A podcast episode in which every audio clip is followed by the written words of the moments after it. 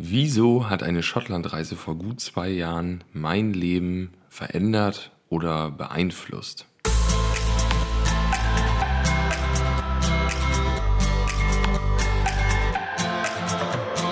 Genau darüber möchte ich heute in dieser Podcast-Folge mit euch sprechen. Das Ganze ist jetzt entstanden oder diese Podcast-Idee oder die äh, Idee zu dieser Folge, so rum, ist äh, entstanden, weil ich auf meiner Facebook-Seite ein Bild gepostet habe von Google Maps, ein Screenshot, wo ich mal die Route nachgestellt habe sozusagen oder zeige, die ich zusammen mit Dominik, meinem Kumpel, vor zwei, gut zwei Jahren ähm, in Schottland gefahren bin.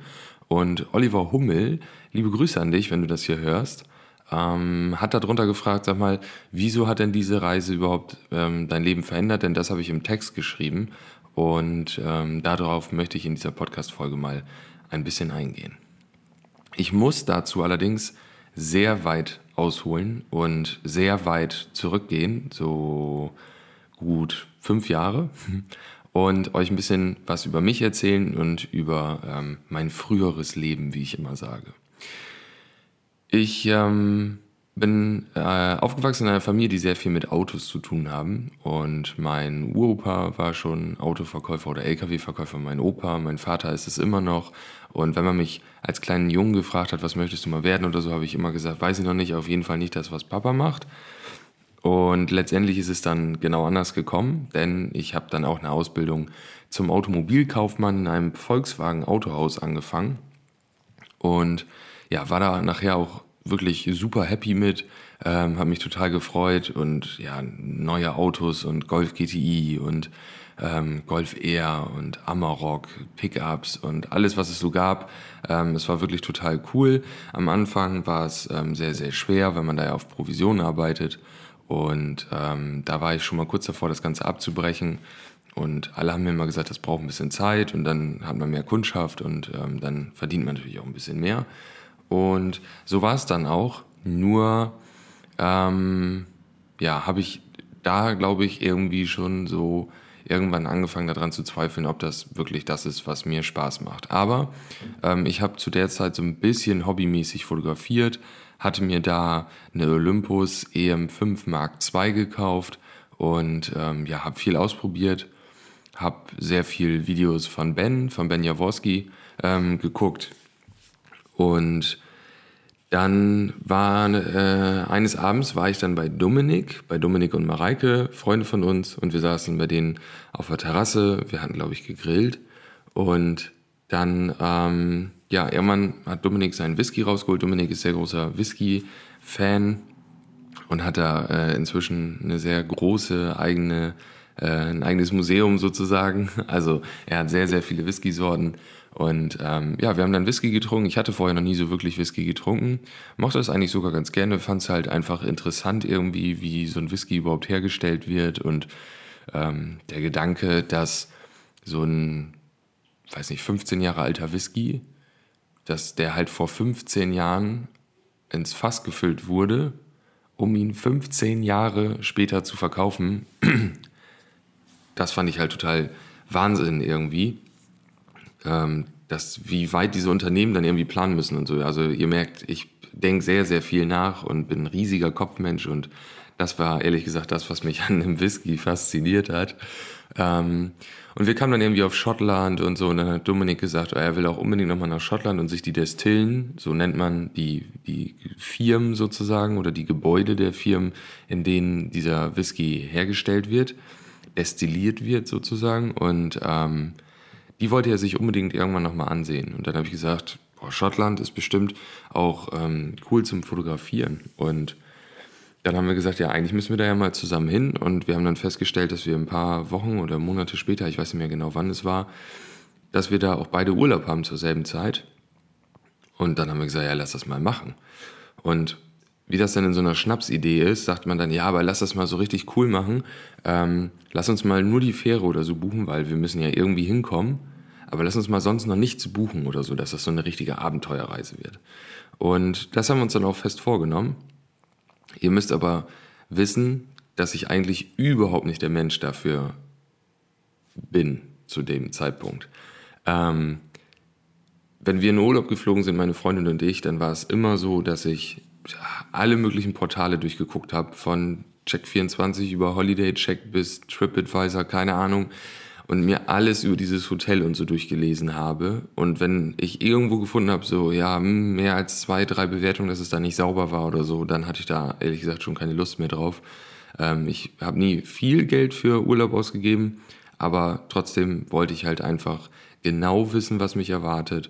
Ich wollte genau wissen, was es da gibt. Äh, es musste halt alles geplant ähm, sein. Und ähm, das war schon öfter so. Es war sogar in Dis Diskotheken so, wenn wir früher mit der Clique auf Tour waren. Und jemand gesagt, ja, lass noch bleiben. Und so habe ich gesagt, nein, der letzte Bus fährt. Ähm, wir haben hier bei uns in den Diskotheken so, ein, so, ein, so, eine Nachteule, heißt das. So ein Bus, der halt nachts rumfährt, damit äh, die Jugendlichen oder wir damals nicht irgendwie, keine Ahnung, äh, selber fahren, obwohl man getrunken hat und so. Sehr cool. Auf jeden Fall, der fährt immer nur zu zwei Zeiten. Und wenn dann alle noch bleiben wollten und ich aber wusste, ja, aber der letzte Bus fährt so und ich wusste nicht zu 100 Prozent, wie ich danach nach Hause komme, dann habe ich das nicht gemacht. So, das ging für mich immer gar nicht. Ähm, und äh, ja, es war sehr extrem zum Schluss. Naja, der Tag der Fotoreise rückte näher und wir haben dann gesagt, okay, wir brauchen irgendwie ein Auto. Ich hatte einen Firmenwagen, mit dem wollte ich das nicht machen, weil der ist aufs Autohaus zugelassen und Versicherung und dann im Ausland und und und. Und Dominik hatte ein Auto, hatte aber vor, das in den nächsten äh, Wochen zu verkaufen und wollte dann jetzt nicht noch im Endeffekt unnötig viel Kilometer rauffahren. Somit haben wir gesagt, okay, ähm, wir leihen uns also noch ein Auto und ähm, das war auch noch so ein Hackmack. Ähm, ich bin dann extra noch ADAC-Mitglied geworden, weil man bei Herz, bei der Autovermietung Herz, äh, Rabatt bekommt, wenn man ADAC-Mitglied ist. Und der Rabatt war höher als der Jahresbeitrag für ADAC, also bin ich danach Mitglied geworden. Ähm, und nachher hat das aber alles nicht funktioniert darüber kann ich auch noch mal eine Podcast-Folge machen oder mehrere. Weil es war wirklich, wir standen mit unseren gepackten Koffern bei Herz, aber das Auto, was wir gebucht haben, war nicht da und wir sollten halt eine Alternative kriegen. Wir hatten eigentlich mittlere Oberklasse gebucht, einfach weil wir wussten, dass wir viel unterwegs sind. Und Dominik und ich sind beide groß und kräftig, ähm, damit wir auch vernünftig sitzen können. Und wir sollten dann irgendwie ein Ford Focus Turnier, das ist so etwas kleiner als ein Caddy, bekommen. Ähm, und da haben wir gesagt, so, das, das passt gar nicht, ey, da können wir nicht eine Woche mit durch Schottland reisen. Irgendwie so wollten wir zumindest zu dem Zeitpunkt nicht. Daran merkt ihr auch wieder, dass unsere Ansprüche doch sehr hoch waren. Ähm, letztendlich haben wir dann noch ein Auto bekommen und sind dann auch auf die Fähre und so. Und wir sind dann halt durch Schottland gefahren und haben, wir kamen in Schottland an und wir hatten halt nichts gebucht. Wir hatten so einen groben Plan, was wir sehen wollen und wir hatten halt Google Maps und konnten alles googeln, wo wir hin wollten. Aber ansonsten war halt nichts gebucht. Und ich weiß noch, dass wir uns am ersten Abend Wegen äh, haben wir überlegt, wo wir jetzt was essen. Und ich habe dann gesagt, ja, lass einfach hier was essen. Ähm, dann hat Dominik gesagt, nee, da kosten irgendwie Spaghetti, keine Ahnung, 11 Euro oder so, das sieht er nicht ein. Und da haben wir uns das einmal echt in die Haare gekriegt. Ähm, was glaube ich einfach auch so ein bisschen war, weil ich innerlich so angespannt und nervös war, weil ich nicht wusste, was passiert und ich das nicht, also ich hatte nicht die Kontrolle über den Verlauf sozusagen. Und ähm, da, da irgendwie kam ich da überhaupt nicht mit klar. Ende vom Lied, wir sind dann in ja, sieben Tagen, wenn man so will, oder ja genau, wir sind Samstag losgefahren und Samstag auch zurückgekommen. Jetzt muss man natürlich noch die Tage auf der Fähre, die Nacht und so abziehen. Also irgendwie, wir waren fünf Tage effektiv in Schottland, sind äh, knapp zweieinhalbtausend Kilometer gefahren, haben eigentlich alles gesehen, was man so über Schottland findet, wenn man es googelt, so die Hauptsehenswürdigkeiten und haben wirklich zum Beispiel unsere über, über, über unsere Übernachtung, also Bed and Breakfast in Schottland ja, immer an dem Abend erst gebucht. Am Anfang immer an dem Tag schon, aber irgendwann war es so, dass wir zum Beispiel am Loch Ness abends saßen, ein Bier getrunken haben, Sonnenuntergang habe ich fotografiert, dann war es 10 Uhr oder so und dann habe ich gesagt, ja, dann lass mal los. Und dann sagt Dominik, ja, und wohin? Ich sage, ja, wie wohin? Ja, wir haben noch gar keine Unterkunft gebucht. Und da haben wir uns totgelacht, weil wir halt gemerkt haben, wie entspannt wir geworden sind, was das Ganze angeht.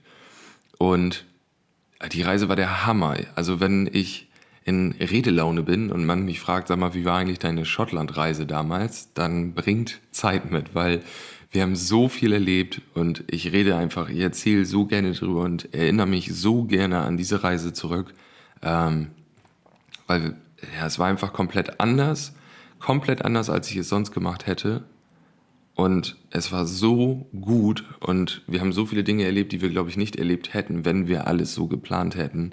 Und ähm, das ist so ein bisschen das, was ich auf dieser Reise für mich gelernt habe und was ich versuche, so ein bisschen ähm, immer mehr anzunehmen. Dieses, wenn äh, du kannst Dinge planen, dann werden sie gut, aber wenn du Dinge manchmal nicht planst, können sie noch viel besser werden. Weil, vielleicht weil man mit null Erwartungen daran geht, weil man ja sich keine Gedanken darüber gemacht hat, was dort passieren wird oder so.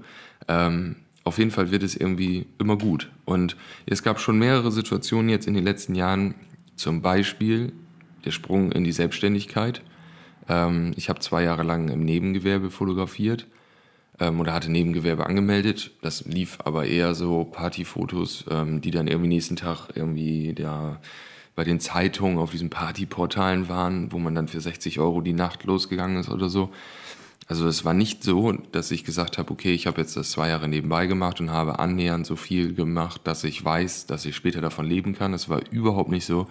Es war unterm, im Nachhinein, mein altes Ich würde mir sagen, völlig bescheuert dieser Schritt, ähm, weil ich gar nicht wusste, ob ich überhaupt so viel Geld verdiene, dass ich davon nur ansatzweise leben kann. Aber trotzdem habe ich mir gesagt, so, nee, wenn du Dinge nicht planst, können die noch viel geiler werden. Und ähm, es sind ja sehr, sehr viele Dinge passiert in dem letzten Jahr, aber ähm, auch nicht in, im ersten Moment auch nicht alles gute Sachen, aber im Nachhinein, ich sitze hier immer noch und nehme eine Podcast-Folge für euch auf. Ich bin äh, nicht verhungert, auch wenn mir ein paar Kilo weniger gut tun würden. ähm, das heißt, äh, ich lebe, ich habe keinen riesen Schuldenberg. Ähm, ja, und ähm, von daher war doch eigentlich alles gut. So. Und ich glaube, so geht es auch weiter. Ähm, und wie gesagt, es gab mehrere Situationen, mit denen ich früher nicht so einfach oder locker umgegangen wäre, weil ich mir vorher schon tierischen Kopf darüber gemacht hätte. Und wirklich immer denke, ey, denk an die Schottlandreise. Da habt ihr auch nichts geplant und ihr habt einfach mal alles anders gemacht als sonst. Und trotzdem war es mega gut und wahrscheinlich viel besser, als wenn wir es geplant hätten.